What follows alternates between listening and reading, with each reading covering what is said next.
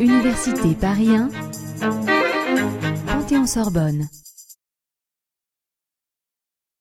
Le droit constitutionnel n'existe que s'il existe une constitution. Derrière cette banalité, il y a le constat tout simplement que le pouvoir politique, dans le cadre d'un État, eh bien, doit être encadré et encadré par des règles, par des règles type juridique. Ces règles doivent être écrites. C'est en tout cas le constat que phénomène constitutionnaliste a pu développer à partir du XVIIIe siècle principalement. Il faut donc des constitutions écrites. La première constitution écrite au monde est la constitution américaine. D'ailleurs, les constitutions américaines des États fédérés au départ, puis la constitution fédérale, et puis on trouve la constitution de Pologne en 1791, et puis la première constitution française, elle aussi en 1791. Voilà l'ordre d'apparition des premières constitutions écrites. On constate bien sûr qu'il existe des pays dans lesquels il y a des règles constitutionnelles, mais qui ne sont pas nécessairement écrites. Il n'y en a plus beaucoup, mais il faut rappeler le cas du Royaume-Uni.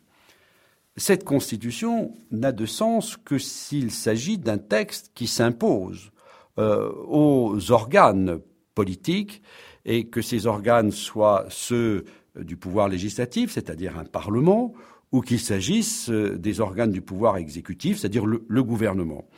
La grande question, en fait, de la place de la Constitution est celle des rapports entre la Constitution et la loi. Et il faut bien reconnaître que sur ce point, les choses sont allées très lentement.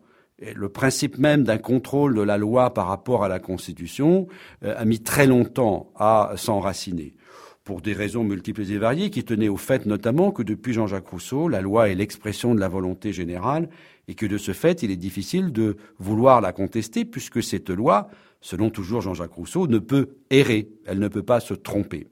C'est aux États-Unis qu'un mécanisme de contrôle est apparu de manière un petit peu complexe, de manière coutumière, euh, et euh, elle s'est développée d'ailleurs très lentement à partir d'un arrêt célèbre de 1803 de la Cour suprême.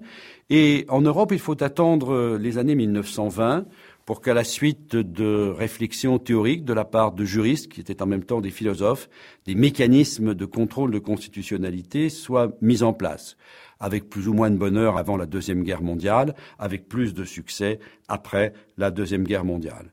L'existence de ces différents types de contrôle de constitutionnalité a permis euh, de distinguer ce que l'on appelle en doctrine un modèle américain, on a compris donc où il est né, et un modèle européen de contrôle de constitutionnalité. Euh, ces deux modèles sont différents euh, dans la manière dont le juge peut statuer et aussi dans la question du, temps dans lequel le juge peut être amené à statuer. La Constitution est donc la manifestation suprême de la volonté générale. C'est le peuple souverain dans un système démocratique qui exprime sa volonté dans la Constitution.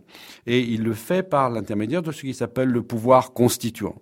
Ce pouvoir constituant lui-même pouvant présenter plusieurs facettes, pouvoir constituant originaire lorsqu'on établit une constitution complètement nouvelle qui n'est liée par aucune condition préalable, précédente, et un pouvoir constituant dérivé, c'est-à-dire un pouvoir constituant qui modifie le texte constitutionnel, mais dans les conditions et selon les règles prévues par la Constitution antérieure. Cela étant, le pouvoir constituant dérivé peut, par l'intermédiaire de ce pouvoir de révision, modifier l'ensemble du texte constitutionnel antérieur. C'est ainsi que la Constitution de 1958 est apparue euh, à la suite de la Constitution de 1946. Donc le pouvoir constituant dérivé est peut-être parfois identique au pouvoir constituant originaire, simplement il est soumis alors quand même au respect de certaines règles de forme et de procédure pour édicter euh, ces, ces règles.